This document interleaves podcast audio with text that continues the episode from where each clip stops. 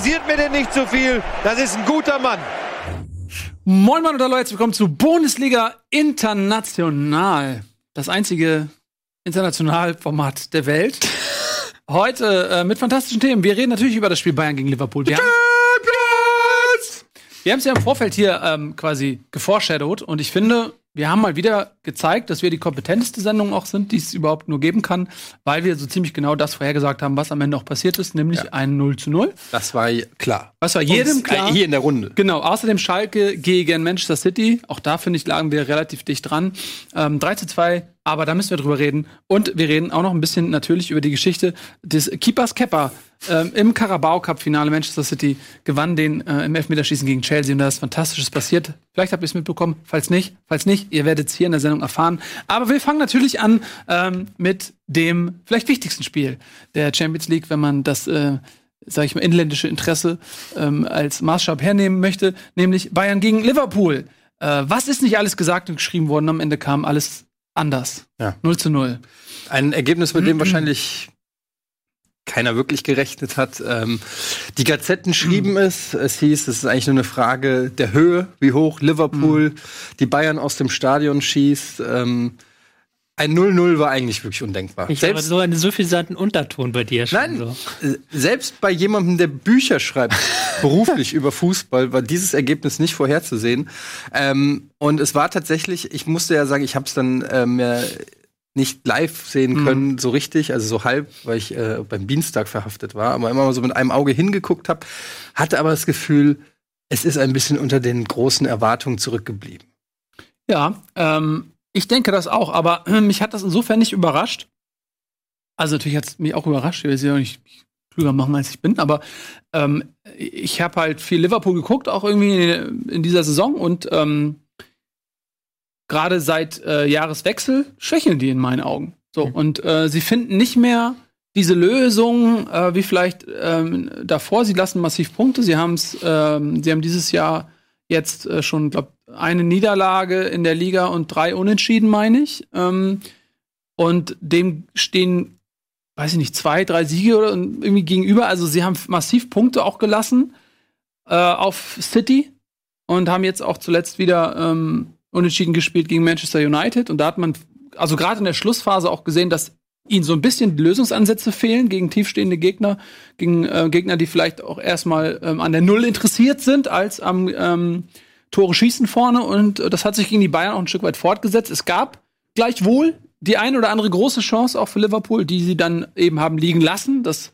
würde vielleicht jetzt ein anderes Gespräch sein, wenn ähm, äh, wäre das Salah oder Mané, diese eine Riesenchance da, als er ihn rechts daneben setzt. Ich weiß gerade gar nicht mehr. Ähm, Beide mit großen Chancenänderungen. Ja. Also Liverpool hatte so viele Halbchancen, wo man denkt, wenn die ein bisschen ruhiger am Abschluss gewesen wären, wären es große Chancen gewesen. So ja. waren das dann so irgendwie. Aber ich fand, eine, war, äh, eine Chance ist mir in Erinnerung. Ja. Aber ähm, worüber wir natürlich reden müssen auch, äh, ist nicht nur Liverpool, sondern die Bayern. Und ähm, ich frage mich, ob Nico Kovac sozusagen zum Glück gezwungen wurde, weil alle Experten im Vorfeld haben gesagt, wirklich gefühlt alle, die sich dazu geäußert haben, haben gesagt, ey, du musst Martinez reinnehmen. Und Martinez nicht unbedingt, weil Martinez der Martinez ist, der er 2013 war, als er äh, Barcelona im Alleingang sozusagen äh, gestoppt hat, sondern äh, weil es ähm, einen Spieler braucht, der Machart Martinez, der diese brüchige äh, Bayern-Defensive so ein bisschen äh, stärkt. Und ich hatte dann gedacht, als er im Bundesligaspiel davor wieder auf Martinez verzichtet hatte, äh, gegen Augsburg, das 3 zu 2, dass ähm, er auch gegen Liverpool verzichten wird. Nun ist Goretzka ausgefallen und Martinez hat gespielt. Und ich frage mich, hat er nur gespielt, weil Goretzka ausgefallen ist? Oder hat äh, Kovac diesen Gedanken schon länger gehabt? Oder hat er sich von den ganzen Experten überzeugen lassen? Weil, und jetzt komme ich zum Ende meines Monologs, er hat dann im darauffolgenden Spiel äh, im Bundesligaspiel jetzt äh, gegen Hertha auch wieder auf Martinez gesetzt und davor hat er eigentlich nie auf Martinez gesetzt. So dass ich so ein bisschen das Gefühl kriege, er wurde von außen zum Glück gezwungen. Bleibt jetzt nicht mehr ganz so viel hinzuzufügen, du hast ja. ganz gut zusammen. Aber seht ihr das? Also, ähm, ja, ich sehe das ähnlich, ja. Nils. Ähm, ja, ähm, er wurde vielleicht dazu gezwungen, aber es spielt letztendlich keine Rolle, weil Martinez am Ende des Tages halt auch einfach abliefern musste. Weil ähm, hätte er Scheiße gespielt, hätte, hätten alle gesagt, ja, seht ihr, habe ich ja recht gehabt, aber Martinez hat halt einfach auch überragend abgeliefert. Und ähm, ob, also, ob zum Glück gezwungen oder nicht, finde ich, ist dann fast schon nebensächlich. Und er hat jetzt auch, wie du es eben schon richtig gesagt hast, dann in, in der Bundesliga-Partie jetzt am, am Wochenende dann auch noch mal nachgelegt und seinen Wert für die Mannschaft verdeutlicht. Und ja, manchmal ist es so, dass man durch Verletzungen vielleicht gezwungen wird, als Trainer Veränderungen vorzunehmen, die man sonst vielleicht nicht hätte vorgenommen. Was ich bei so praxisfernen Taktik-Nerds, mir ist ja der Kritikpunkt an ähm, Martinez quasi, dass er am Spielaufbau immer so seine Probleme hat, also dass mhm. er da immer nicht die richtige Positionierung findet.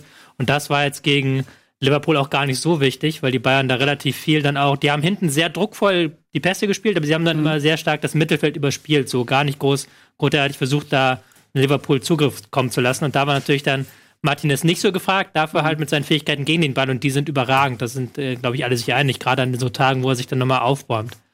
Was ich interessant fand für die gesamte Bayern-Mannschaft ist, dass ich das Gefühl hatte, die haben alle mit so sehr viel mehr Konzentration, mit sehr viel mehr Druck im Passspiel gespielt, als man das aus der Liga kennt. Also die waren geistig völlig anders da in diesem Spiel. Mhm. Da hast du dann wirklich gemerkt, da war halt jeder Pass immer sofort weiterverarbeitet, sofort richtig sich hingestellt, dass man weiter nach vorne spielen kann. Da waren halt diese kleinen Fehlerchen, die die sich in der Bundesliga erlauben, die waren nicht da. Da merkt man schon, das war ein Unterschied und deswegen halt war auch wahrscheinlich so meine komplette Fehleinschätzung letzte Woche, weil ich halt zu sehr auf diese Bundesliga Bayern mich fokussiert habe halt nicht überlegt habe, was können diese Bayern eigentlich und wie rufen sie das in der Champions League ab. Das war, wir haben sogar noch hier in der Sendung diskutiert. Ne? Ich glaube, Sammer hatte das dann auch in seiner Analyse nach dem Augsburg-Spiel oder so, war das das, äh, gesagt, dass ähm, man das halt nicht zu hoch bewerten darf, dass die Bayern in der Champions League halt einfach nicht so auftreten werden wie in Augsburg. War in Augsburg oder war, ich weiß gar nicht mehr. Mhm. Ähm, und ja, ich glaube einfach Champions League ist dann einfach immer noch mal diese paar Prozentpunkte mehr bei jedem Spieler, gerade dann, wenn es noch gegen Liverpool geht oder so. Ähm, und das, das war auf jeden Fall eine Leistung. Ich würde fast sagen, es war mit die beste äh, Bayern-Leistung oder mit einer der besten Bayern-Leistungen, die wir diese Saison gesehen haben. Ja, und ja, am Ende hat das äh, für 0 zu 0 gereicht, ähm, was ja fürs Rückspiel alles offen lässt. Aber irgendwann muss sich das Spektakel ja mal entfalten. Ich glaube, dass Bayern wahrscheinlich jetzt in der Allianz Arena vielleicht auch ein bisschen offensiver spielt, aber man will natürlich keinen kassieren, weil mhm. Auswärtstorregel wenn Liverpool eins schießt, muss Bayern zwei machen. Das äh, ist ja so. Diese Regelung hat Bayern ja in der Vergangenheit häufiger mal das Genick gebrochen in den Spielen gegen Real irgendwie zum Beispiel. Ähm, von daher, ja, ich bin, ich bin sehr gespannt. Ist, und ähm, ist eigentlich auch gar keine so gute Ausgangslage, finde ich. Nee. Also 0-0 auswärts, wenn dein Gegner ein Tor macht, musst du schon ja. zwei schießen. So. Und es fehlt mit Coman vermutlich ja auch ein wichtiger Mann mhm. ähm, auf dem Flügel, der ein bisschen Geschwindigkeit reinbringt, der auch bei Kontern sicherlich wichtig ist. Weil so diese ganz krasse Geschwindigkeiten, Lewandowski hat die jetzt nicht unbedingt. Ähm, und äh, wenn, wenn du dann viel Raum überbrücken musst, so ich fand zum Beispiel wirklich auch Lewandowski jetzt bemüht, sag ich mal. Aber so diese richtige Torgefälligkeit hat er, finde ich, nicht ausgestrahlt. Ja. ja. ja. Oder Zustimmung. Aber es ist natürlich, ähm, also die Bayern können natürlich auch zu Hause immer gewinnen. Das äh, ist also schon auch, ähm, ja, ist halt, halt wirklich so. Ob sie jetzt ein äh, Tor oder zwei schießen mhm. müssen, klar, aber ich, ich traue den Bayern trotzdem zu, dass sie zu Hause auch ähm, Halt einfach gewinnen und dann ist ein Unentschieden natürlich ausreichend. Und Liverpool auch mit einer relativ schwachen Auswärtsbilanz in der Champions League. Mhm. Ich glaube, diese Saison noch keins gewonnen. Letzte Saison haben sie auch auswärts nicht viel gerissen. Also das ist nochmal so eine. Ja, Liverpool ist ja auch, das ist so, guck mal, letztes Jahr ähm, sind sie ins Finale gekommen, mhm. aber da waren sie ja nie der große Favorit. ja. Mhm. ja? Ähm, sie haben gegen Manchester City, da war auch, glaube ich, eher City favorisiert. Das Viertelfinale war das, glaube ich, ne? Ähm, da haben sie auch viel im Hinspiel einfach schon klar gemacht, als sie die überrollt haben. Ich glaube 3-0 nach 30 mhm. Minuten oder so. Das mhm. war schon so die, äh, die, der größte Zahltag in diesen beiden Begegnungen in, dieser, in diesen 30 Minuten. Und ähm, gegen Rom haben sie nur ein bisschen Glück gehabt auch am Ende. So ja, war zwar Zeit in, ne, im Rückspiel so. Und ähm, ja, gut, im Finale hatten sie auch ein bisschen Pech, muss man sagen, mit Salah, der sich verletzt hat und dann äh, äh, Karius und so weiter. Aber trotzdem, ich meine, man ist jetzt von der Wahrnehmung her, glaubt man so, Liverpool ist irgendwie so mit der Top-Favorit. Und dabei finde ich, ist das, kommt das vielleicht ein bisschen zu früh auch, oder? Für diese, für die Mannschaft. Also ist Liverpool schon ein Top-Favorit auf, ähm, auf einen Champions League-Titel, weil. Ja. Haben wir jetzt uns auch ja. eines Besseren belehren lassen, so ein bisschen. Ja, ja gut, aber auf der anderen Seite, wenn du Erster in der Premier League bist, dann bist du auch irgendwie Top-Favorit in der Champions League. Ja, aber die Premier League hat ja in den letzten Jahren gar nichts gerissen in der Champions League. Das stimmt auch wieder, ja. Da sind die Spanier halt immer ja. stark gewesen. Ja, also es ist halt genauso, wie wir es auch schon gesagt haben. Es gibt halt so ein paar Vereine, die allesamt da oben ähm, mitspielen und auch dann tagesformabhängig, glaube ich, sind. Ich glaube, egal ob das Paris, ob das Real, ob das Barca, Liverpool und auch sogar die Bayern würde ich da mitzählen. Mit der richtigen Tagesform. Und auch City. Und City, ja ähm, mit der richtigen Tagesform äh, kann da fast jeder an einem guten Tag alles reißen. Die haben halt auch alle so individuelle äh, Klasse in ihren mhm. äh, Teams. Also egal, ob, das, ob du jetzt einen Messi nimmst oder einen Salah, ist ja eigentlich fast egal. An einem guten Tag haut er die drei Dinger rein und an einem schlechten Tag gehen die halt knapp am Tor vorbei. So, das heißt, es ist auch echt, ja, unglaublich schwer, da Prognosen zu treffen. Ich glaube wirklich, auf dem Niveau ist es tagesformabhängig. Die bei den Prognosen waren wir bei Schalke gegen City etwas besser dran, muss man sagen. Da ja. habe ich ja noch so den Einwurf gehabt, dass das enger werden könnte, als man denkt. Und es mhm. war ja auch gewissermaßen enger, als man denkt. Auch wenn jetzt Schalke nicht unbedingt ähm, spielerisch mithalten konnte, aber da haben sie dann über die beiden Elfmeter dann geregelt quasi und dann lange Zeit sogar geführt.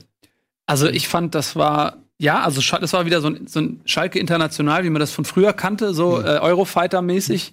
Die haben eine Menge reingelegt äh, in die Partie, haben so ein bisschen ihre Alltagskrise da auch vergessen lassen. Aber die Art und Weise, wie sie dieses Spiel aus der Hand gegeben haben, das fand ich fürchterlich mit anzusehen. Also alle drei Gegentore ähm, waren vermeidbar mhm. und äh, man kann gar nicht anfangen, darüber nachzudenken, dass die durchaus mit einem 2 zu 0 nach Manchester hätten fahren können. Wenn man sich die drei Gegentore anguckt. Das erste war ein Geschenk von Fährmann. Mhm. Das, das, war ein pures Geschenk. Das war fast wie ein Eigentor. Ähm, und dann führen die da 2-1 nach so einem Kampf. Der Freistoß von Sané, okay, das war ein fantastischer Schuss. Aber wenn man sich das anguckt und ich habe das schon während der Aktion gedacht. Ich glaube, es war David Silva oder irgendwer. Ähm, äh, Bernardo Silva, irgendwer war das. Ähm, der am Ball war und die Schalke haben ihn nicht stoppen können.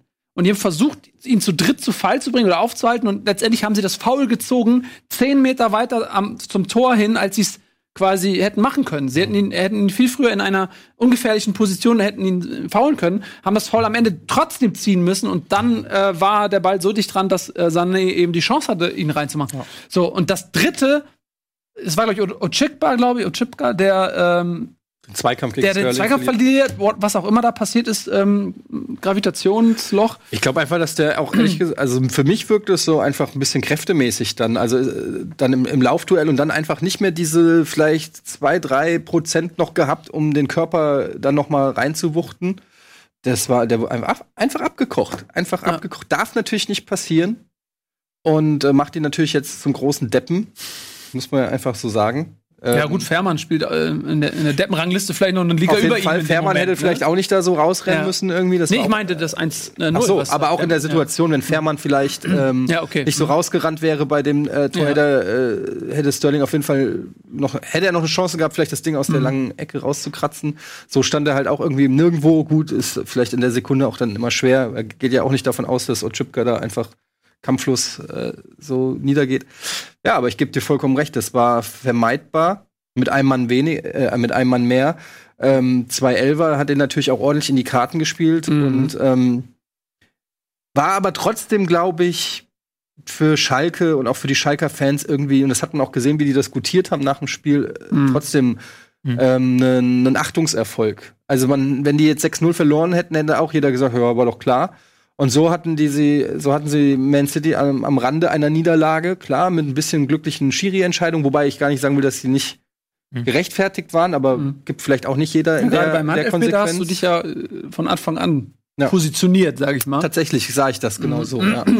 Ähm, aber das ist auch, äh, da können wir dann bei Bundesliga auch drüber reden, gab es auch wieder Hand äh, haben wir ja Entscheidung. Ja, aber jetzt in, in der, ach ja, haben wir ja schon mhm. gerade drüber gesprochen. Da haben, haben wir das ja auch schon wieder festgestellt, dass dieses Handthema ein ewiges ist. Ja, aber äh, für Schalke eigentlich ähm, umso trauriger, dass sie es nicht mit in die Bundesliga den Schwung mitnehmen konnten. Ja, das haben wir auch besprochen, äh, denn ja. auf diesen, äh, sag ich mal, Galaabend mit Abschlusspanne, so, ähm, folgte eben ein desaströses Spiel. Äh, was haben wir aber in Bundesliga besprochen? Wenn ihr das hören wollt, dann äh, geht auf YouTube, da gibt es äh, das VOD für euch. Ähm, hm, ja. Ein Thema müssen wir noch, bevor ja. wir abkommen, weil das kann man einfach, muss einfach mal ja. erwähnt haben. Kepa, der sich nicht hat auswechseln lassen im Carabao Cup Finale. Ah. Er hat sich jetzt dazu geäußert. Mhm. Was soll dazu sagen? Also für alle, die es nicht gesehen haben, im äh, Carabao Cup äh, Man City ähm, gegen Chelsea hat der Trainer Sarri hat in äh, der wann war es 85 90 nee, in der nee, kurz vor schon länger ja ja genau äh, hat er äh, den äh, Torwart ausgewechselt oder hat ihn auswechseln wollen. Mhm. Ähm, allerdings, auch weil er wohl dachte, so haben sie es jetzt zumindest im Nachhinein geklärt, ob ja. das so alles so stimmt, kann man natürlich jetzt äh, drüber spekulieren, ähm, dass der Torwart eine Zerrung oder irgendwas hatte. Und dann hat der Torwart aber gesagt, nee, nee, alles cool, ich bleibe. Und dann hat der Trainer gesagt, komm, komm mal raus jetzt. Und dann hat der Torwart aber gesagt, Was? nee, nee, ich bleib mal hier. Was halt allein schon deswegen unglaubwürdig ist. Ich habe, glaube ich, danach ein In- Interview mit Company gelesen, weil es sollte Caballero ins Spiel Ja. kommen, der bei City mal gespielt hat, der als Elfmetertöter bekannt ist. Und Company hat schon erzählt quasi so aus dem Blauen heraus, dass sie fest davon ausgegangen sind, dass Caballero kommen wird und dass sie auch Angst davor hatten, weil sie ihn halt auch aus dem Training kannten und wusste, was der für ein Elfmeterkiller ist. Ja. Also, dass das nicht nur mit der Verletzung zu tun hat, Ja. dieser Wechsel, sondern dass halt einfach Caballero eingeplant war als Elfmeterkiller. Ja. Aber Kepa wahrscheinlich der Held sein wollte. Ja, das ist eine unfassbar äh, unangenehme Szene für alle Beteiligten. Also der Trainer ist ja eigentlich komplett enteier so. Der äh, steht ja eh massiv in der Kritik bei Chelsea und ist derbe angezählt. Und dann kommt so ein unglaublich unsouveräner Moment. Also ich kann mir nicht vorstellen, dass ähm, er eine große Zukunft noch hat in Chelsea.